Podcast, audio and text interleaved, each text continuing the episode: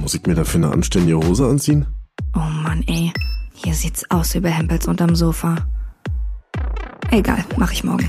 Ach, ich mach da ein bisschen Ketchup drauf und dann passt es. Ich bin den ganzen Tag einfach nur müde. Peter Pan-Syndrom. Vom Erwachsenwerden und anderen Unannehmlichkeiten.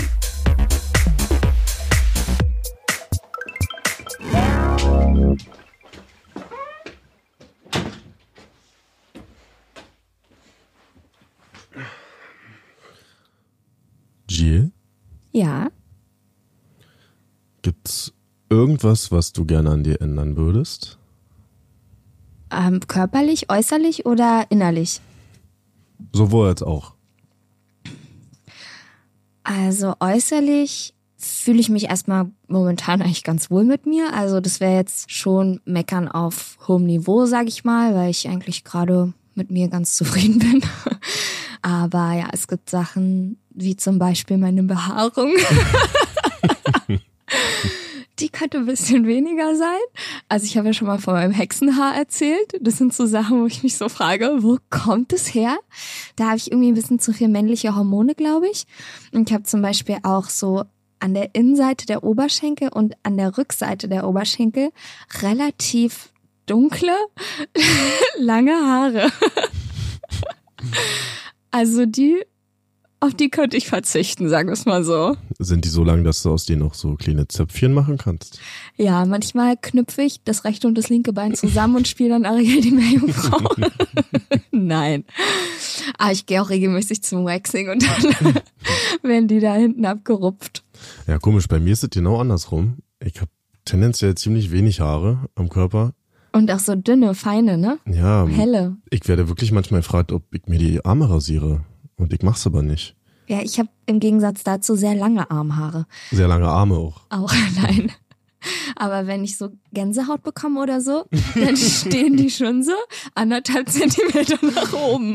Dann beugt sich so der Jackenärmel nach oben. ne? Ja.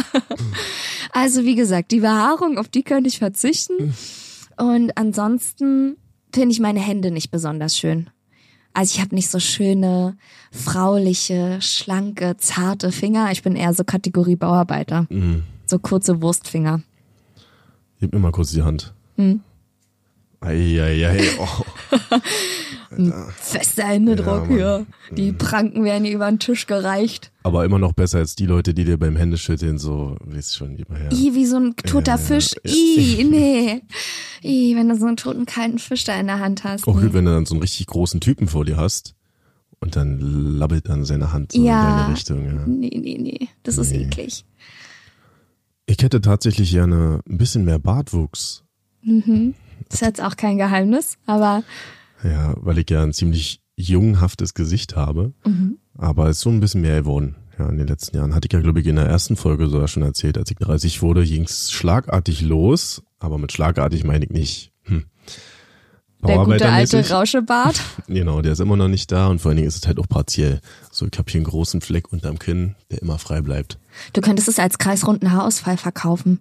Kreisrunden Bartausfall.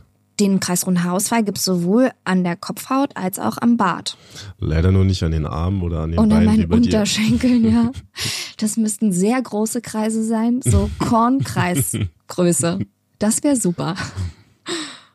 Ja, gibt's außer deinem Bart noch irgendwas, was du verändern? Lass uns doch erstmal beim Äußerlichen bleiben. Okay. Beim Innerlichen, das wird dann wahrscheinlich ziemlich harter Tobak.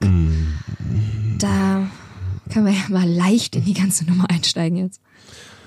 Ich hatte schon ein paar Mal überlegt, ob ich mir den Knick in der Nase wegmachen lasse. Durch die paar Male Nasenbruch-Situation ist die nicht mehr ganz so gerade. Und wenn ich dann alte Fotos von mir sehe, und dann fällt mir wieder ein, stimmt ja. Du sahst ja auch mal ein bisschen normaler aus. Aber ich bin noch hin und her gerissen, weil eigentlich wäre es ja nur so eine kosmetische Geschichte und so ein paar Auffälligkeiten sind ja jetzt auch nicht schlecht. Abgesehen davon, dass ich durchs rechte Nasenloch kaum noch Luft kriege, komme ich damit schon irgendwie klar. Es wird wahrscheinlich im Alter ja auch nicht unbedingt besser, ne? Meinst du, dass der Knick größer wird? Nee, aber dass wenn man generell dann irgendwann mal schwerer atmet und so. Und wenn ich dann noch mein Mouth-Tape drauf mache, wahrscheinlich muss ich mir dann noch irgendwo ein Loch stechen. Aber wie würde das aussehen? Da wahrscheinlich würden sie dir die dann nochmal brechen Hm? und dann richten. Ich war auch schon beim HNO-Arzt und habe mich da richtig beraten lassen und die hätten das auch so gedeichselt, dass es nicht nur eine kosmetische Geschichte wäre, sondern, naja, wie es halt kostet dann. Genau. Ja. Aber dann haben sie mir auch gesagt, dann muss ich aufhören mit Boxtraining und so einem Kram und dann darf da auch nichts mehr raufkommen. Hm. Wie habe ich es dann gelassen? Ja, aber diese Ausrede, die haben ja sehr viele, die dann sagen, ja, also ich konnte total schlecht atmen und deswegen musste ich mir meine Nase richten Mir lassen. Naja, und wenn lassen. wir dann schon mal dabei sind, dann habe ich sie mir halt ein bisschen spitzer, ein bisschen kleiner, ein bisschen kürzer, ein bisschen gerader machen lassen. Aber eigentlich hat das total doll gesundheitliche Hintergründe. Wir waren noch letztens auf der Party, wo du meintest, guck mal, die Frau, wenn die lacht, Ja, dann bewegt sich ihr Gesicht nicht. da Und bewegt sich gar nichts mir ist es tatsächlich nicht aufgefallen, aber die muss auch sehr unzufrieden gewesen sein, weil die hat dann gelacht, aber eigentlich war nur ihr Mund so das einzige Indiz, woran man erkennen konnte, dass sie wirklich lacht. Ja, und die hatte dann kein einziges Lachfältchen um ihre Augen rum. Aber gut, euch Männern kann man da ja eh sehr viel vormachen. Total, ich hab's nicht gemerkt. Aber ich bin jetzt sensibilisiert, also gucken wir mal. Ja, ich weiß nicht, wie es bei anderen Frauen ist, aber ich habe eigentlich schon einen sehr guten Blick für, ob die Haare echt sind, ob da permanent Make-up drauf ist, ob die Nägel echt sind und Botox hier und Hyaluron da und Bleaching und was man nicht alles machen kann. Was noch so eine Sache ist, die man sowohl auf innerlich als auch auf äußerlich bei mir beziehen könnte, ist, wenn ich aufgeregt bin oder in der Situation, in der ich mich unwohl fühle oder ich weiß, heute steht irgendwas an, wovor ich Angst habe, muss ich sofort auf Klo. Und da ist mein Bauch so feinfühlig, auf Stress quasi von außen, dann kann ich erstmal rennen, ja. Aber danach ist besser. Danach ist auf jeden Fall erstmal besser. Kommt drauf an, wie schwerwiegend die Aufregung und der Stress ist. Es kann sich auch schon mal über ein paar Stunden hinziehen. Aber ich habe äh, letztens gelesen, woran das liegt. Und zwar, wenn der Körper auf Stress umschaltet, das ist noch ganz tief in unseren Genen verankert, dann ist er auf Überlebensmodus eingestellt. Das heißt, diese Situation ruft so viel Stress in mir hervor, dass der Körper erstmal alle unnötigen Sachen, die vor Flucht oder beim Kampf hinderlich sein könnten, loswerden muss. Heißt, man muss auf Toilette, der ganze Magen-Darm-Trakt wird dann runtergefahren. Ähm, das heißt, einem wird übel auch, man hat keinen Appetit, weil jegliche Energie, die so in diesen ganzen Magen-Darm-Trakt halt geht, die muss halt erstmal hinten angestellt werden, um dich quasi auf die Notsituation vorzubereiten. Und wenn man halt vorher auf Toilette war, dann kann man rein theoretisch auch schneller rennen. Also, falls ihr euch fragt, das hatte ich in der Schule auch immer, wenn es irgendwie hieß, man musste irgendwie Wettrennen machen oder sowas, ja, oder kurz bevor die Arbeit angefangen wurde zu schreiben, war erstmal so, ach du Scheiße, ich muss erstmal nochmal auf Klo. Und es kommt halt, weil Und der da Körper. bist du schon gerannt. Ja, und da bin ich schon gerannt, weil der Körper sich halt auf den Ausnahmezustand jetzt vorbereitet. Ah, also, ja. falls ihr euch fragt, woher das kommt, jetzt wisst ihr's. Was mich manchmal stört, aber eigentlich auch nicht so wirklich wichtig ist, ist meine Haarfarbe. Weil das nicht, halbe nicht Janzit ist. Dieses gute alte Straßenköterblond, ne? Ist ja, ich hatte früher als Kind so strohblonde Haare, wie so ein kleiner Junge aus Dänemark. Wie Nils von Lönneberger. Nee, Genau. wie heißt der? Michel. Ach ja, Genau. die heißen nur alle gleich. Nils, Michel. Aber das ist noch wirklich. Mach dir doch mal ein paar Strähnchen rein, Marvin. Das würde doch bestimmt richtig Ich hatte mir schon mal die. Haare blond gefärbt, so in der siebten, achten Klasse, da war das cool. Ja, aber so Raverblond wahrscheinlich. Ja, ja. Einfach alles strohblond dann. Ich hatte als Baby ganz schwarze Haare. Tiefschwarz. Was ist geschehen? Ja, jetzt bin ich auch ein Straßenköter. Ja, das stimmt, das ist schon so ein bisschen. Das geht halt so in der Masse unter, ne? Es sei denn, man ist in Asien, dann ist man auch mit unserem Straßenköterblond noch richtig vorne mit dabei. Aber ihr Frauen habt ja noch den Vorteil, dass ihr, ihr könnt ja noch so viel retuschieren. Klar, Ja. das könnte man nicht als Mann auch, aber das fällt ab einem bestimmten Punkt auch irgendwie Ja. auf. So, ja. So, und ihr könnt euch halt die Haare färben, ihr könnt euch schminken, ihr könnt, Augenbrauen zupfen. So. Wenn ich einen Mann mit gezupften Augenbrauen sehe, dann denke ich schon so, wuh, Mhm. bitte lieber nicht. Ganz komisch. Habe ich aber letztens machen lassen. Mhm, fand ich auch ganz komisch. Und jetzt mal weg von den Äußerlichkeiten. Was gibt's so innerlich? Was ich gerne an mir ändern würde, woran ich auch gerade schon arbeite, ist, dass ich mir nicht so auf die Jacke anziehen darf. Also, dass ich nicht so viel Sachen, Kritik und sowas, was jetzt vielleicht gar nicht mehr hundertprozentig auf mich gemünzt ist, mir sofort anzunehmen und dann in meinem Kopf so eine Negativspirale anfängt, die alles, was Jill Funke ist und was Jill Funke macht, in Frage stellt. Hast du ein Beispiel? Ja, wenn ich jetzt Gäste habe und ich habe jetzt irgendwie extra eingekauft und weiß, der und der isst jetzt super gerne Leberwurst zum Beispiel, ja? Und ich habe mir da Mühe gegeben und alles eingekauft und dann sagt die Person, ja, irgendwie schmeckt die Leberwurst komisch. Und das ist ja eigentlich nur die Aussage, dass irgendwas mit der Leberwurst irgendwie nicht stimmt oder dass vielleicht die Marke nicht besonders gut schmeckt oder so. Und dann fange ich an zu denken, na super, jetzt hast du die falsche Leberwurst gekauft, mhm. keiner kommt gerne zu dir zu Besuch, das nächste Mal lädst du gar keinen mehr ein, du schaffst es ja nicht mal anständige Leberwurst zu kaufen. Ich hasse Menschen. nee, und dann geht aber in mir so eine Negativspirale los, wo ich dann richtig mich schuldig dafür fühle, dass dem anderen die Leberwurst nicht schmeckt zum Beispiel, was ja überhaupt nichts mit mir zu tun hat. Mhm. Aber wo ich dann einfach sagen müsste, ja, dann ist halt Salami. So. Das, das würde ich mir wünschen, dass ich da einfach sagen könnte, ja, mag ja sein, was ja einer meiner Lieblingssprüche ist, ja, mag ja sein. Mhm. Aber das hat ja nichts mit mir zu tun und deswegen ziehe ich mir die Jacke von der Leberwurst, die nicht schmeckt, halt nicht an. Das sind Sachen, an denen ich gerade arbeite, aber wo es mir einfach in vielen Situationen so geht, dass es allen um mich rum gefällt, dass eine sehr entspannte Stimmung herrscht und ich mich manchmal dafür verantwortlich fühle, die Person zu sein, die ja das irgendwie gewährleistet oder die dann eine gute Stimmung macht oder die mhm. Ja. Ich glaube aber, das ist auch ganz normal, bis zu einem bestimmten Grad, weil du bist dann halt Gastgeber und willst natürlich, dass sich alle wohlfühlen. Ja, aber das ist auch nicht mal unbedingt so nur, wenn ich Gastgeber bin, sondern auch wenn ich irgendwo hingehe und ich merke irgendwie, eine Person, es hat so eine schlechte Stimmung oder irgendwie, dann vielleicht hängt das auch mit meinem Sternzeichen Waage zusammen, dass ich immer versuche, das Gleichgewicht und die Harmonie irgendwie so wiederherzustellen. Und es ist halt manchmal super anstrengend, und wie gesagt, dann suche ich halt meistens erst bei mir den Fehler sozusagen, was eigentlich manchmal völlig unnötig ist und mir selber eigentlich so viel Stress bereitet. Und du wieder auf Klo musst. Und ich wieder auf Klo muss. Ich kenne das auch noch von mir, aber irgendwann gab es so einen Wendepunkt, an dem ich gemerkt habe, ey, wie würde ich denn an der Stelle dieser Person mich verhalten? Hm. So wie würdet mir denn gehen, wenn mir die Leberwurst nicht schmeckt? Also ja, und ja. dadurch relativiert sich das wieder so ein bisschen, weil es halt normal und ist nicht dein Problem. Und das meint halt auch wahrscheinlich keiner persönlich. Und wenn es jemand persönlich meint, dann ist halt auch nie, dann ist halt auch ein Idiot. Ja. ja. Also ich schiebe dann auch mal so ein bisschen darauf, jeder Mensch hat so seine Schwächen und tickt halt aus. Und wenn dir jemand irgendwas überhelfen will, was dir eigentlich ja nicht dir hört, dann hat er offensichtlich ein Problem gerade, nicht ja. du. Das sagt man jetzt so leicht in einer ruhigen Situation. Wenn es dann passiert, ist natürlich schwer, aber ich versuche dann so Mechanismen in meinen Kopf loszustarten, dass ich es dann von außen betrachte und dass es auch nichts mit mir zu tun hat, sondern vielleicht dann eher mit der Person. Ja. So ist es ja meistens, wenn du dich gestresst fühlst oder dir eine Verantwortung überhilfst, dann machst du dir tendenziell immer viel zu viel Sorgen ja. um eine Sache, die eigentlich nicht da ist. Und dann machst du vielleicht sogar Sachen schlimmer. Genau, das ist, das ist viel mein Problem. Ich bin halt auch so, ich nenne es gerne fühlig. Also es gibt ja manche Menschen, auf die bin ich auch echt manchmal neidisch, die gehen halt einfach durch die Welt, kriegen nichts mit, machen sich keinen Kopf und sind glücklich. Und da bin ich manchmal so neidisch drauf, dass sie einfach so einen Tag reinleben und alles so hinnehmen und es auch irgendwie voll gut und sich gar nicht so viel Gedanken darüber machen und Sorgen und so. Das würde ich mir für mich irgendwie mehr wünschen. Aber ich bin halt schon, glaube ich, ein ziemlich extremes Beispiel dafür, so Schwingungen zu empfangen.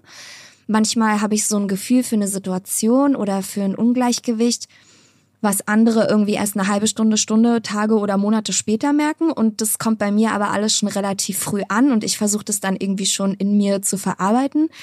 Da kann ich mich eigentlich auch auf meinen Bauch immer ganz gut verlassen. Und das war echt so, dass ich das Gefühl hatte, der hat so jahrelang gegen mich gearbeitet. Ne? Also ich habe dann immer Bauchschmerzen bekommen und mir war schlecht und ich habe mich unwohl gefühlt.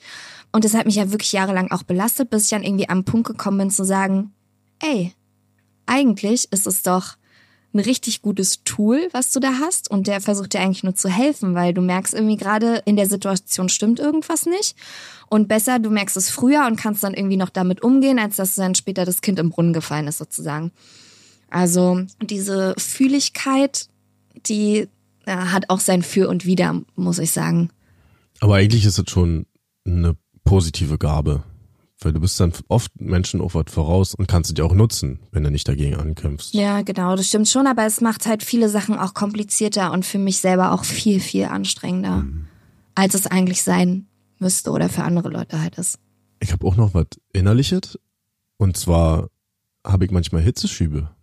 und das fing irgendwann mit Mitte 20 an. Hast du schon mal analysiert, in welchen Situationen das kommt?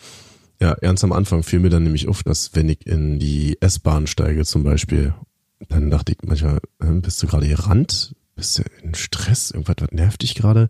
Sind das die Menschen? Und ich hab's nie so richtig rausgekriegt. Aber irgendwann gemerkt, das wurde dann eine richtige Routine. Also ich kann die Uhr danach stellen, dass wenn ich zum Beispiel in der Bahn gehe, dann wird mir erstmal warm. Wenn ich mal einen Schritt zu schnell laufe und dann mal stehen bleibe, wird mir erstmal warm. Auch wenn Oh. ich aufgeregt bin oder wenn irgendwas ansteht, dann wird mir auch mehr auch mal warm. Aber manchmal auch einfach so. Dann habe ich so für zehn Minuten richtig Hitzeschub. Ich vermute mal, so muss das sein, wenn man in seinen Wechseljahren ist. Ja, kann gut sein. Und dann ist es plötzlich vorbei. Aber richtig mit Schwitzen und Schweiß Mhm. laufen und äh, schlimme Flecken unter der Arme? Ja. ja, wirklich. Und das Schlimme ist ja, dass du, wenn du merkst, dass es losgeht, ich da so einen ist Dann denkst du, na klasse, jetzt wird die wieder warm, dann machst du dir noch mehr psychischen Stress. Ich habe schon echt viel probiert. Also wobei ich glaube, dass es trotzdem jetzt schon besser geworden ist. Und ich vermute mal, dass das alles auch einen psychischen Hintergrund hat. Also dass man innerlich wahrscheinlich aufgewühlt ist, seit nur Kleinigkeiten. Man denkt eigentlich schon wieder, was passiert heute noch alle, was passiert nächste Woche, was ist gerade passiert. Und dann bist du permanent hin und her, Vergangenheit, Zukunft und Ja. bist nur gestresst. Und das äußert sich dann bei mir scheinbar mit Schwitzi, Schwitzi. Oder sind dir vielleicht Menschenmassen, die gedrängt sind oder wo du vielleicht nicht sofort wieder rauskommst? Hast du schon mal da überlegt, ob du so ein bisschen klaustrophobisch Ja, veranlagt bist? habe ich auch überlegt, ob das daran liegt, wenn ich zum Beispiel im Club bin oder so, ist es nämlich auch manchmal so, dass mir einfach zu viele Menschen sind. Berührt mich gerade hier jemand? Was soll das? so, dann bist du eigentlich überhaupt nicht entspannt. Das, warum man feiern geht, fällt dann eigentlich erstmal völlig weg, Mhm. weil man nur gestresst ist. Und dann schwitzt du auch ein bisschen. Also, das ist nicht so, dass ich da komplett zerfließe, aber ich merke immer so im Ansatz, dann kribbelt's an der Kopfhaut oben. Und dann hilft mir am meisten immer, wenn ich erstmal ins Bad gehe und mir mit kaltem Wasser 30 Sekunden lang die Handgelenke? Ja. die Pulsadern aufschneide, genau. die Handgelenke abspüle und einfach unter kaltem Wasser halte, dann wird schon besser. Aber so richtig abgelegt habe ich's nicht. Und das war früher nicht so. Also Ja, du- Mitte 20 ging's los. Du kochst dann einfach über. Das ist irgendwelche überschüssige Energie, die dann Und das irgendwie- gelernt, glaube ich. Mhm. Ich hab's mir schon richtig angewöhnt. Es geht bei mir auch manchmal, wenn ich morgens aufwache. In dem Moment, wo ich die Augen aufschlage, fange ich auch an zu schwitzen auf einmal.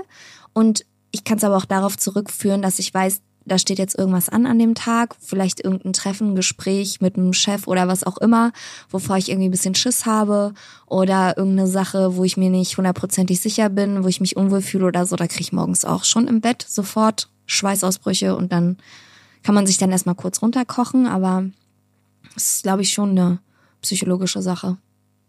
Ach ja, siehst du, und wenn ich zum Beispiel im Wartezimmer sitze beim Arzt, warum auch immer, das muss nicht mal was Schlimmes sein, also so einfach tendenziell diese Wartezimmeratmosphäre. Mir fällt immer auf, dass diese Luft da total stickig ist. Also auch eine bestimmte Art von Luft, wenn du die Gefühl hast, steht einfach da drin, du kommst drin und ich frage mich, wie können die Leute sich hier bewegen, ohne zu schwitzen? Dann sitze ich da und denke, ich brauche einen Durchzug, irgendwie das Gefühl von Frische auf einem Fenster oder so. Das fällt mir auch manchmal schwer. Also ist nicht so eindeutig, dass es wirklich immer passiert, aber passiert immer mal wieder. Mhm. I don't know. Ich glaube, dann wäre allen einfach damit geholfen, wenn du dein T-Shirt ausziehst. Entschuldigung, Herr Schwarz, machen Sie sich mal bitte frei. Doch nicht jetzt schon.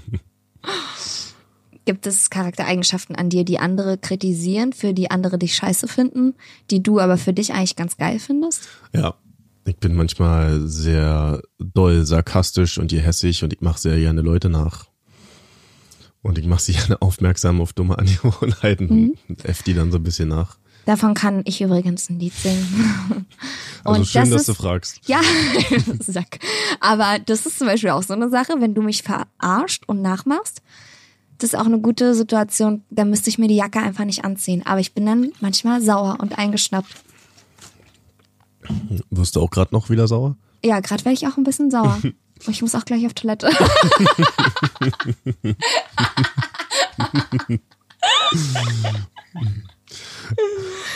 Ich weiß nicht, ich finde das einfach super unterhaltsam, weil ich gerne auch so Menschen beobachte und mir ihre Macken angucke. Und Ja, ihre auch Schwächen. Ich weiß nämlich, was das ist, weil du ein bosartiger, hinterziger Mensch bist, der sucht sich die Schwächen bei den anderen und holt sie dann so raus und streut immer noch Salz in die Wunde und jetzt analysiere ich dich, damit machst du den anderen natürlich super schwach und bist super stark. Ja, aber du äffst mich ja auch manchmal nach. Und ich finde es ja auch witzig. Ich finde sowas auch witzig und ich finde, man sollte auch darüber lachen. Und wenn du merkst, da hast du eine Person, die immer wieder etc. pp sagt, ja, dann sagst du das halt auch mal zwischendurch. Und dann nochmal. Und dann denkt die Person irgendwann, hm, Ja. halt mal. Also das ist manchmal auch nur für mich witzig. Aber ich mag das und ich werde das wahrscheinlich auch nicht ablegen. Ja, deswegen sind wir auch bald geschiedene Leute. Wenn du damit nicht umgehen kannst, Frau Schlau Schlau. Frau Schlau, schlau. Na und bei dir? Gibt's irgendwas, was du teuer an dir findest und die anderen nicht? neulich auf der Party so ein entfernter Freundeskreis. Also da kam einer auf mich zu, die habe ich schon mal gesehen, aber seit Ewigkeiten auch schon nicht. Und ich habe einmal vor ein paar Jahren auf einer Party mal mit ihr gesprochen, ja. Alle super nett und wir sagen Hi und sie kommt so an und sie hat auch schon ein bisschen was getrunken, war auch okay, aber wir haben uns dann so angefangen zu unterhalten. Und dann war sie so, ja, ja, ja, was ich dir schon immer mal sagen wollte, du kommst super arrogant rüber. Oh, Und ich so, okay, ähm, in welche Richtung geht jetzt dieses Gespräch? Und ich muss vorher sagen, ich habe mich sehr zurückgehalten, weil ich nicht wollte, dass in der Gruppe irgendwie schlechte Stimmung ist und weil ich sie dann auch nicht irgendwie so dissen wollte oder so. Und ich habe das so, sagen wir mal, mit mir machen lassen, was sie so mir erzählt hat und war trotzdem noch sehr höflich und nett und ja, dachte halt so, ja, es bringt's jetzt auch nicht, wenn ich ihr da irgendwie du meine hast dir nur ganz heimlich den kleinen Finger gebrochen. ihr die Füße unterm Tisch abgeschnitten. Nein. Und ja, du kommst super arrogant rüber und so. ich so, hm, ja, ja, es kann sein. Und ich so, naja, das ist aber eigentlich auch ganz gut, weil mit dieser Arroganz halte ich mir halt Leute vom Leib, die nicht unbedingt jetzt in meinen inneren Kreis halt rein müssen. Ne? Und ich meine, das habe ich schon öfter gehört und hat man mir halt schon öfter gesagt, aber es gibt halt Leute, die mich halt überhaupt nicht arrogant finden, die kennen mich dann halt auch richtig gut, aber wie gesagt, das ist auch manchmal von mir ein Schutzmechanismus und damit halte ich mir halt so ein bisschen Leute fern, mit denen ich auch nichts zu tun haben will. Den Wink mit dem Zaun hat sie natürlich nicht verstanden. Und dann war sie so, ja, aber eigentlich, nee, jetzt merke ich so, du bist ja voll knuffig und voll süß. Und dachte ich mir so, hat sie mir gerade gesagt, dass ich knuffig bin? War die denn 60 oder? Nee, die war so alt wie ich. Und ich hatte dann so das Gefühl, also die ist mir irgendwie immer mehr auf den Sack gegangen und hat immer mehr noch so geredet und kam dann auch so, ja, und naja, mit deiner Schauspielerei und so, naja, und dann habe ich mir das und das angeguckt und ja, aber du, ich bin jetzt gar nicht so auf Promi-Hasch und so, ne? Ich so, ja, okay, merke ich, du redest irgendwie seit zwei Stunden jetzt darüber, dass du mich vor zehn Jahren mal in der Serie gesehen hast und so, ne? Und es war einfach alles so eine unangenehme Situation. Und da war aber zum ersten Mal seit langem wieder, dass ich gehört habe, dass ich arrogant auf Leute wirke. Und das ist was, was ich früher schon in der Schule auch immer so mitbekommen habe. Ich hatte auch wenig so weibliche Freunde, weil ich eher irgendwie so offensichtlich, ja, Konkurrenz. ja, Konkurrenz und arrogant und keine Ahnung. Und das hat mir früher schon ein bisschen zu schaffen gemacht, weil ich das eigentlich gar nicht so mitbekommen habe. Also ich weiß, ich war dann immer so, hä, was habe ich denn gemacht oder was habe ich denn gesagt oder so, was so arrogant rübergekommen ist. Und mittlerweile muss ich aber sagen, habe ich halt wirklich dieses Unnahbare und dass ich halt oft schnell meine Meinung sage, finde ich eigentlich mittlerweile gut. Weil, wie gesagt, mich das halt genau von den Leuten fernhält, wo es echt nur so eine Oberflächlichkeit ist, von denen ich wahrscheinlich eh nicht so wahnsinnig viel halte und wo es mir auch wurscht ist, was sie über mich denken. Du willst also nicht everybody's darling Genau, sein. will ich einfach auch gar nicht. Und früher wollte ich das und da hat es mich auch wirklich gestört, dass ich oft arrogant rübergekommen bin. Aber heutzutage denke ich mir so, ja, wenn du halt nicht genug Potenzial hast, sozusagen hinter die Fassade zu gucken und zu gucken, dass ich halt äh, sehr emotional verletzlich und liebevoll sein kann, Entschuldigung, dann- ich muss auf Klo. ja, dann, dann ist es halt so. Und Ja. dann finde ich, ist es auch für mich eine ganz gute Barriere sozusagen, um halt auch zu selektieren. Also das ist eine Charaktereigenschaft, wo ich sagen muss, dafür finden viele andere mich scheiße. Aber ich glaube, dass sie mir dabei hilft, meinen Kreis genau mit den Leuten zu füllen, die halt auch reingehören. Und wie wir schon in der Freundschaftsfolge erörtert haben, sind wir mittlerweile eh nicht mehr auf der Suche nach tausend neuen Freunden. Nee. Da muss schon jemand dabei sein, der ihn flasht. Ja, und dann, aber ich dachte auch so, wie übergriffig ist sie denn? Also, es ist genauso wie wenn Leute zu dir kommen und sagen, boah, in dem Kleid, also die Farbe steht dir irgendwie überhaupt nicht. Und ich sehe so, ja, mag ja sein. Habe ich dich nach deiner Meinung gefragt? Und die sagen dann später, na, ich bin halt auch jemand, der immer seine Meinung sagt. Ja, aber dann, also was soll das? Da zitiere ich einen Disney-Film, und zwar Bambi. Wenn man nichts Nettes zu sagen hat, dann soll man den Mund halten. Das war Klopfer. Richtig. Mir wurde auch oft vorgehalten, dass ich sehr verletzend bin. Hm. Obwohl ich oft Sachen lustig gemeint habe, aber dadurch, dass ich bei meinen eigenen Witzen manchmal nicht lache oder dass mein Humor manchmal so trocken ist, Mhm. wissen viele Leute auch nicht, wie sie damit umgehen sollen. Manche halten mich auch für dumm Zu Recht. und manche wissen dann auch nicht so genau, wie hat denn das jetzt gemeint. Dabei ist das halt nur ein kleiner Spaß. Aber das will ich auch nicht ändern. Und du solltest deine Art auch nicht ändern. Machst du ja auch nicht. Fandest du mich denn, als du mich zum ersten Mal gesehen hast, arrogant? Ich finde dich teilweise heute noch arrogant. Ja? Aber nur für einen kurzen Moment, weil ich dann natürlich weiß, wie du ja eigentlich bist. Aber wenn man dich mal sieht, wie du zum Beispiel mit Leuten an der Kasse redest oder so, Mhm. dann hast du halt so einen abfälligen Ton drauf und du wirkst dann überhaupt nicht freundlich. Du sagst dann, ja, hm, nee, ist schon okay. Hm. Und bist dann wahrscheinlich gerade mit den Gedanken woanders, Mhm. wirkst dann aber halt wie eine richtige Bitch. ja, nee, ist okay. Hm. So, magst du das aber nicht. Aber das ist okay. Wie gesagt, muss ja nicht jeder checken. Ich glaube, dafür bin ich dann eher manchmal überfreundlich gegenüber Fremden oder Leuten, die ich nicht kenne. Das nervt mich auch manchmal. Und wahrscheinlich kommt das auch aus meiner Familie, weil wir alle so getrimmt sind darauf, dass sich alle gut fühlen. Dass sich keiner in der Runde schlecht fühlt und so. Und ich merke manchmal, wenn ich mich mit Leuten unterhalte, fällt mir im Gespräch auf, ich bin gerade eigentlich viel zu nett. Und damit meine ich nicht, dass ich hässlicher sein sollte oder unnetter, sondern ich könnte auch ein bisschen neutraler sein. Aber ich bin eigentlich zu nett. Das heißt, ich gebe viel zu viel gerade in dieses Gespräch und die Person gegenüber weiß das halt auch nicht zu schätzen oder anzunehmen und gibt mir das auch zurück, sondern die denkt dann wahrscheinlich von mir, ich bin halt, Du bist einer, der dir einen toten Fisch zur Hand reicht und nicht richtig festzudrücken kann. ach so, jetzt ich gerade gedacht, was ist denn für ein Sprichwort? Aber ja, genau. genau. Und ich bin dann einfach zu nett und denke dann, okay, jetzt bin ich nicht mehr nett. Jetzt bin ich einfach normal.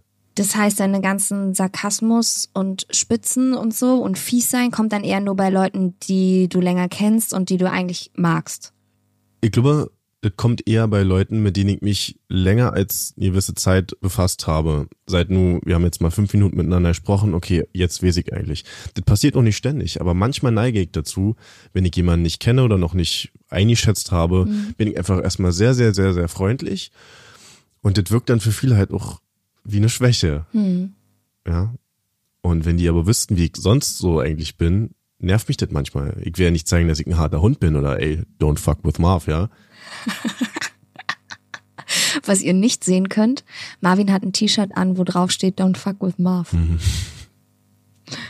Wenn du zum Beispiel dich mit Leuten unterhältst und du merkst, die hören dir nicht richtig zu, triffst irgendjemanden auf einer Party, man kennt sich nicht, man unterhält sich und man ist halt freundlich und auf immer merkst du, die Person gibt dir eigentlich ja nicht ihre Aufmerksamkeit. Bei mir ist es sofort Klick, okay, Ich habe jetzt gerade auch noch mal gedacht, wie das ist mit diesem Arrogantsein. Das steht ja eigentlich im Gegensatz dazu, dass ich gesagt habe, ich will immer, dass die Stimmung gut ist und sowas alles.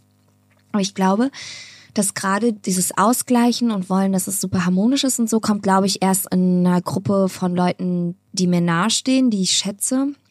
Oder wenn ich merke, dass irgendjemand schwächer ist. Also, dass ich dann so ein bisschen so eine Löwenmutter bin und dann einspringe für jemanden. Aber wenn mir jemand wurscht ist, okay, ist jetzt natürlich auch ein bisschen blöd, dieses Beispiel mit der Kassiererin, was du gebracht hast. Das sind dann aber auch Situationen, wo ich es einfach nicht merke, wo ich, glaube ich, einen anderen Film einfach fahre und nicht in dem Moment so mir dessen bewusst bin, was jetzt hier gerade so passiert. Aber wenn es dann so Leute sind, die mir halt wurscht sind oder von denen ich auch, wie gesagt, nicht so viel halte, dann ja, verstehe ich.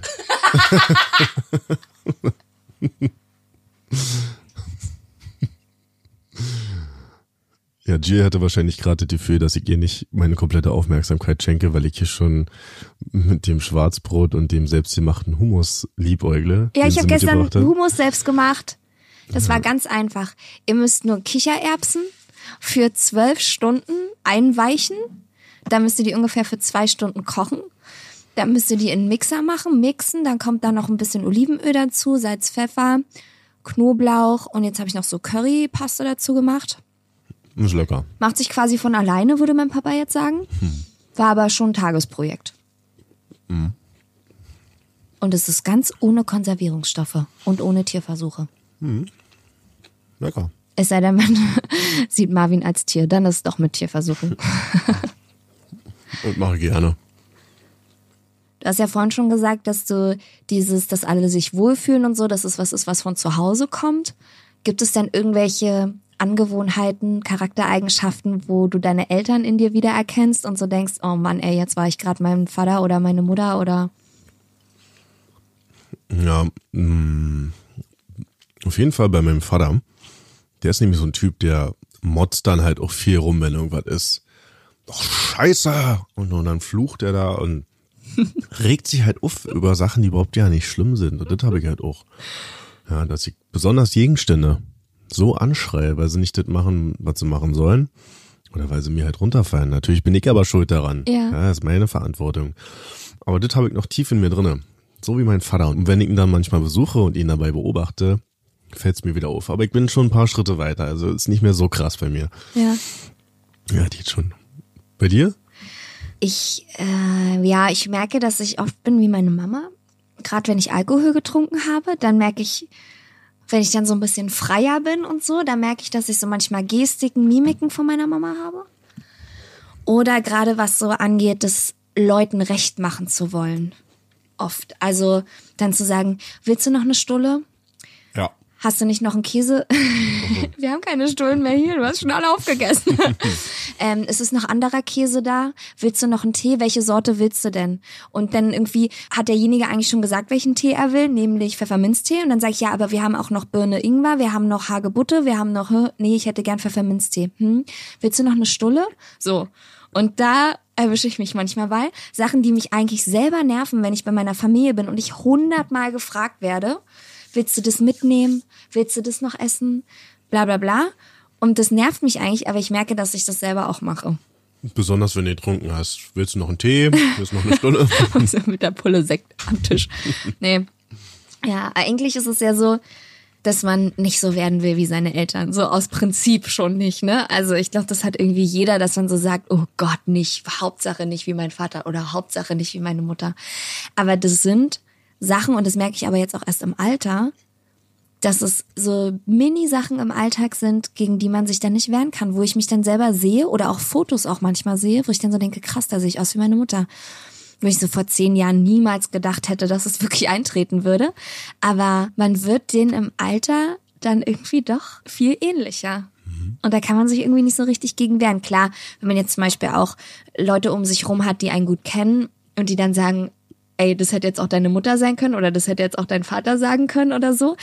Und man darauf angesprochen wird und es dann so ein bisschen reflektiert, dann glaube ich, kann man noch mal ein bisschen differenzieren, was man davon jetzt behalten will und was man nicht unbedingt behalten will und vielleicht auch noch so was dran ändern. Aber in vielen Situationen merkst du es ja auch einfach nicht. Da passiert's dir und du merkst es einfach nicht. Ja, wo wir jetzt schon darüber reden, Dinge, die einen an einem selbst stören, das schreit ja dann förmlich nach so einem Titelblatt von der Bunten oder Bild der Frau, wo dann steht, sei du selbst, akzeptiere dich. Du bist gut so wie du bist. Genau. Das mag auch alles stimmen und in gewisser Weise versuche ich das auch zu leben. Ich glaube aber trotzdem, ey, wenn dich was stört an dir, dann mach was. Okay, wenn du drei Augen hast, dann hast du halt drei Augen. aber so innerlich wie äußerlich, ich fand mich früher einfach zu dürre, weil ich zu groß war und deswegen habe ich angefangen mit Sport machen, weil ich dachte, das nervt mich so. Und ich will irgendwas aus mir machen, so, fertig. Wenn mich innerlich was stört, also ich reg mich zu schnell auf oder ich hab mal wieder einen Knoten im Kopf, dann befasse ich mich damit und versuche das irgendwie aus dem Weg zu schaffen, ja. Also ich bin ein überzeugter Verfechter von Updates, das habe ich ja schon mal gesagt, und davon sich weiterzuentwickeln. Und ich glaube, sich hinzusetzen und nur zu sagen, das nervt mich, das stört mich, ich bin schlecht, bla bla bla, Da kommt man nicht weiter. Da kommst du nicht weiter. Ja. Deswegen einfach machen.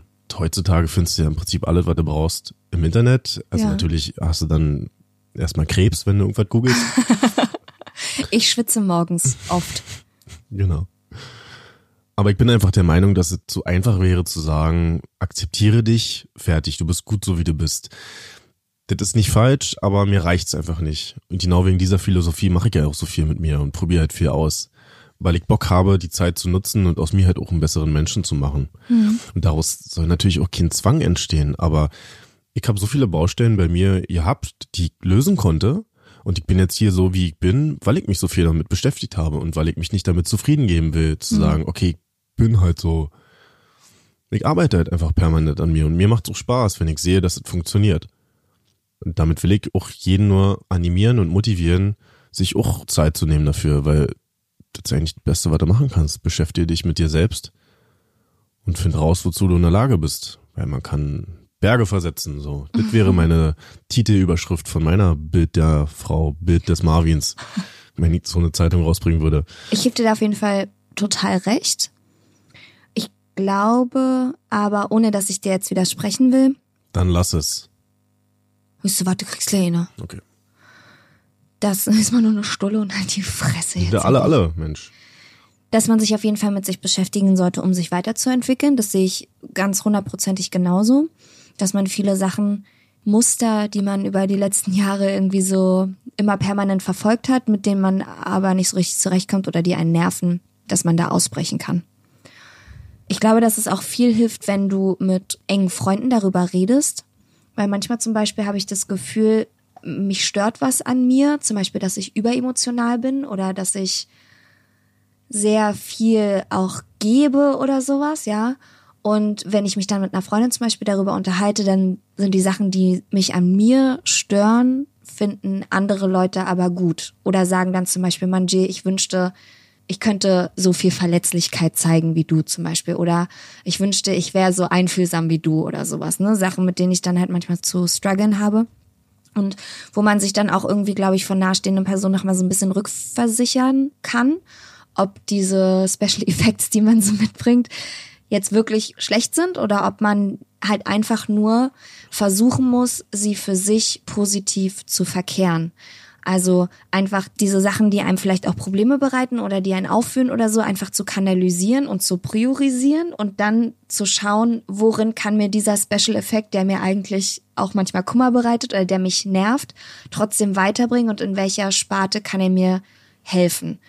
Zum Beispiel diese Fühligkeit oder diese Überemotionalität, die ich halt manchmal habe, ist halt trotzdem gut dafür, Menschenkenntnis zu haben zum Beispiel oder auch in Beziehungen mit Freunden, Familie und so mich schneller zurechtfinden zu können. Klar, es ist auch manchmal anstrengend, aber man muss dann halt auch gucken, wo diese charakterlichen, rein theoretisch Schwächen, wie man die für seine eigenen Stärken umwandeln Genau. und nutzen kann. Ohne dass man es jetzt unbedingt verändern muss, sondern dass du einfach den Fokus dieser Charaktereigenschaft verändern musst und sie einfach nur in eine andere Richtung kanalisierst, sag ich mal. Vor allen Dingen kanalisierst. Kanalisierst. Mit Y wird es doch geschrieben, oder? Kanalisieren? Kanalisieren kommt von Kanal. Wenn du was kanalisierst, ist ja nicht Katalysator oder so. Das Ja, aber kommt es nicht auch von Kanalysa? Analyse. Kanalyse. Kanalisare? Die gute Kanalyse. Ach, wisst du was? Ja, also damit hast du auf jeden Fall recht und das will ich gar nicht unterschlagen. Das gehört auch für mich halt zu einer Entwicklung und zu einem Update dazu. Ja, das wollte ich ja auch gar nicht entgegensetzen, Ja. wie gesagt, sondern einfach nur noch so Aber ich muss ergänzen. auch trotzdem nochmal sagen, diese Akzeptanz gehört auch dazu. Also das ist auch ein Bestandteil von dieser Entwicklung, die man macht, dass man checkt, okay, du bist halt erstmal so, so wie du gerade bist, bist du. Und davon ausgehend kannst du dich weiterentwickeln. Aber wenn ich jetzt zum Beispiel Angst im Dunkeln habe, dann ist das erstmal so, dann akzeptiere ich das erstmal. Ja, ich kämpfe nicht dagegen an und sage, nein, ich will der nicht sein, ich will nicht bla und verzweifle dann eigentlich in der Betrachtung darauf, sondern ich sage, okay, fuck, ich hab Angst im Dunkeln, dann ist es halt so, dann werde ich jetzt halt Batman und stell mich meiner Angst. Ja, ich glaube aber dieser erste Schritt der Akzeptanz und das auch zu sehen und anzunehmen, wie man halt manchmal ist, ist, glaube ich, das Allerschwerste davon. Das ist wirklich der schwerste Schritt, den man zuerst machen muss, um dann weiterzugehen und zu sagen, kann ich was daran ändern? Will ich was daran ändern? Wie viel kann ich daran ändern? Zum Beispiel, was du vorhin auch gesagt hast, wo du meintest, dass du manchmal ausrastest und Gegenstände anschreist und so, ne? Das habe ich auch, dass ich dann manchmal eine sehr geringe Hemmschwelle habe, um zu heulen zum Beispiel. Ich heule super viel, ja? Es ist weniger geworden, aber ich heule sehr viel. Vor Freude, vor Traurigkeit, vor Wut. Also heulen könnte ich eigentlich andauernd. Und da habe ich jetzt so eine Strategie entwickelt, weil ich halt merke, mit steigendem Stresslevel heule ich schneller bei Kleinigkeiten, was ja irgendwie auch Sinn macht. Also habe ich so eine Stresskurve sozusagen, die hat die erste Schwelle bei 30 Prozent und dann nochmal bei 75 Prozent und alles, was über 75 Prozent ist, da kannst du eigentlich schon persönlich gar nichts mehr gegen machen, sondern dann gibst du dich eigentlich schon deinen Gefühlen hin, weil du da so in deinem Kreislauf drin bist, dass es dann einfach aus dir rausbricht. Und diese Skala, die schätzt du selber ein, dann kannst du dann. Genau, also ich habe für mich so geguckt, wo ist mein Stresslevel, wo ich mich noch wohlfühle, wo noch alles okay ist, ab wann werde ich schon emotional anfälliger? Bei welchem Grad fange ich dann halt schon an, irgendwie an mir zu zweifeln oder sauer zu werden oder Angst zu kriegen oder so? Das ist wahrscheinlich so wie beim Arzt, wenn er dich fragt, sagen Sie mal von eins bis zehn, wie doll tut es weh? Genau, ungefähr so. Habe ich halt für mich selber so ein bisschen eingeschätzt, ne? Und weil ich mich halt, wie gesagt, in der Richtung auch sehr viel beschäftigt habe, um halt gerade diese Überemotionalität, himmelhoch jauchzend, zu Tode betrübt, ähm, halt irgendwie so ein bisschen auszugleichen. Und ich habe halt so die Methodik jetzt, dass ich in diesen 30 Prozent, wo ich sage, ey, ich fühle mich wohl, alles ist cool, da kann dem anderen auch mal die Leberwurst nicht schmecken und ich ziehe mir halt die Jacke nicht gleich an, da bin ich halt in so einer Wohlfühlphase, ne, wo gerade alles in Ordnung ist.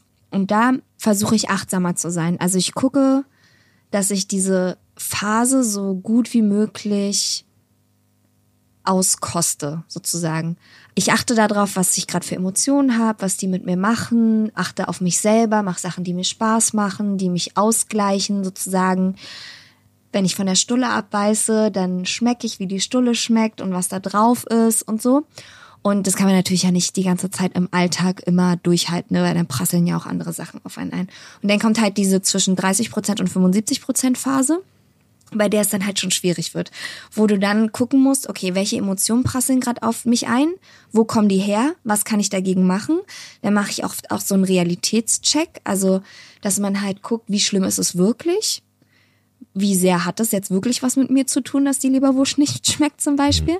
Also wenn du dann schon echt in so einer Phase bist, wo du ein bisschen anfälliger wirst. Können wir noch ein anderes Beispiel anstatt von Leberwurst finden, was ein bisschen aktueller ist, so in Zeiten von Tierwohl und so? Ach so. Sagen wir mal den Humus. Mir Den schmeckt der Humus nicht. Der Humus schmeckt nicht. Ja, und dass ich dann halt einfach genau diesen Realitätscheck mache und so kann man quasi so ein bisschen dieses Stresslevel immer noch so einfangen. In anderen Worten, du holst dich eigentlich immer in die Gegenwart, Genau. ins Jetzt zurück. Genau, ich hole mich auf den Boden der Tatsachen zurück. Genau. Gut. Das klingt doch nach einem guten Weg. Es gibt aber auch Momente, wo ich dann einfach trotzdem heule, weil ich auch schon ein paar Wochen nicht mehr geheult habe. Aber das ist einfach auch so eine Drüse, die muss dann einfach auch mal benutzt werden und dann kommt es einfach aus mir Ist raus. halt wie auf Klo gehen. Oder? Muss halt einfach mal sein. Wenn mein Stresslevel nämlich so hoch ist, dann kann es halt passieren, dass wenn ich den Teller nicht in den Geschirrspüler reingestellt kriege, dass ich dann anfange zu heulen. So, und das kann es ja irgendwie auch nicht sein. Du stapelst dann nämlich. Richtig. Wird einfach nur gestapelt. Also nicht die Teller, sondern alles, was scheiße ist. Und dann kommst du nicht mehr raus aus der Nummer. Also bevor wir hier zum Ende kommen, muss ich noch eine Sache sagen, die ich manchmal gerne abstellen würde. Und zwar lache ich manchmal so plötzlich, dass ich es nicht schaffe, den Mund aufzukriegen. und pruste dann so richtig, so dass auch Mit Spucke, mit Spucke? rauskommt. So, Oh. das passiert mir alle paar Monate mal. Manchmal ist keiner dabei, manchmal ist jemand dabei. Und ich habe nämlich mal eine Situation, wo ich damals noch in der Schule war. Und da habe ich mit so ein paar Mädels vom Klassenraum gewartet. Und ich habe denen irgendwas erzählt, was ich super witzig fand. Und mit diesem plötzlichen Lachen meine ich wirklich, ich lache so, dass ich nicht damit gerechnet habe. Ja. Und ich habe da so losgespuckt und losgeprustet, dass die halt alle nur blöd geguckt haben. Keiner hat sich mehr für die Geschichte interessiert, weil du wahrscheinlich so dumm gewesen sein musst. Und hast du dann wenigstens auch die ganzen Weiber voll gerotzt, oder? Wahrscheinlich. Oh Mann. Aber das ist doch auch schön. Ja, aber also wenn du mal erlebst, das ist jetzt super albern. Ich das? Also ja, habe ich bestimmt noch nicht erlebt. Das ist mir jetzt auf jeden Fall nicht im Kopf geblieben. Gibt es sogar noch Special Effects, die der Marvin noch für mich auch parat hält. Mhm. Hei, hei, hei. Was man, glaube ich, zusammenfassend einfach jetzt am Ende dieser Folge sagen kann, ist live, love, love. Oh ja. Ja, ey, wenn euch was stört, zerbrecht euch nicht Ewigkeiten den Schädel, kümmert euch drum, sprecht mit einem Arzt, wirklich, ohne Scheiß. Aus zu viel Nachdenken wird irgendwann Grübeln und aus Grübeln wird irgendwann ein richtiger Knoten. Und sucht euch vor allen Dingen auch Leute, zu denen ihr auch ein bisschen aufschaut, von denen ihr was haltet und von denen ihr auch was lernen könnt und quatscht einfach mit denen. Genau, rasiert euch die Haare ab. Knüpft euch die Unterbein, Schenkelhaare aneinander Ja. und spielt Ariel. Na gut. Ey, nö, das machen wir jetzt noch. Wisst du? Jetzt haben wir so lange über Sachen geredet, die wir ändern wollen würden. Ich will jetzt von dir noch eine Sache wissen, Oh. die du gut an dir findest. Eigentlich müssen wir mit was Positivem rausgehen. Macht man doch immer so, oder? Ja. Weiß ich auch nicht. Wir machen es jetzt auf jeden Fall so. Eine Sache, die ich wirklich gut an mir finde, ich finde mich tatsächlich wirklich witzig manchmal. wirklich. So witzig, dass ich manchmal pruste vor Lachen. Und dass ich glaube, ein Glück bin ich so schnell im Kopf. Manchmal bin ich sehr langsam im Kopf, aber ein Glück bin ich manchmal so schnell im Kopf, dass mir so witzige Sachen einfallen, Ja. dass ich froh bin, mich selber dabei zu haben. das macht mir richtig Spaß. Schön. Da freue ich mich wirklich drüber, dass ich manchmal lustig bin. Auch für mich alleine lustig bin. Und bei dir? Eigentlich es scheiße zu sagen, dass man sich selber witzig findet, aber das ist wirklich Wieso? wahr. Aber ist doch gut. Ja, aber das macht, gut. das, das macht ihn ja selber eigentlich wieder ein bisschen unwitziger, aber Nö, finde ich überhaupt so nicht. fühlt sich wirklich für mich an. Das- Ja, ist doch gut. Ich finde es so gut. Bist ja auch witzig, ist ja nicht mal gelogen. Ja. Ja, und jetzt du. Also ich mag deine Behaarung sehr. Am liebsten mag ich an mir, dass ich so ein großes Herz habe und dass ich sehr viel Liebe zu geben habe. Und dass ich auch in der Lage bin, mh, das zu äußern, das zu zeigen und mich dadurch vielleicht auch manchmal verletzlich mache, aber egal. Das mag ich gerne. Dass ich mir das auch beibehalte. Na, wenn man sich das oft hier noch einredet.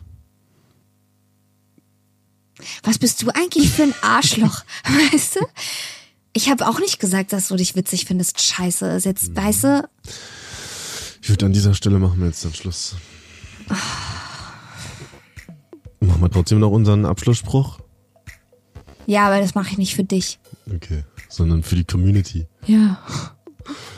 Na gut. Dann machen wir das so. Und wenn ihr Marvin auch so scheiße findet wie ich, dann schreibt ihr auf Peter Pan Syndrom Podcast auf Instagram. Genau, Zitat, Marvin ist scheiße und lustig manchmal. Ja, gut, dann machen wir es jetzt so.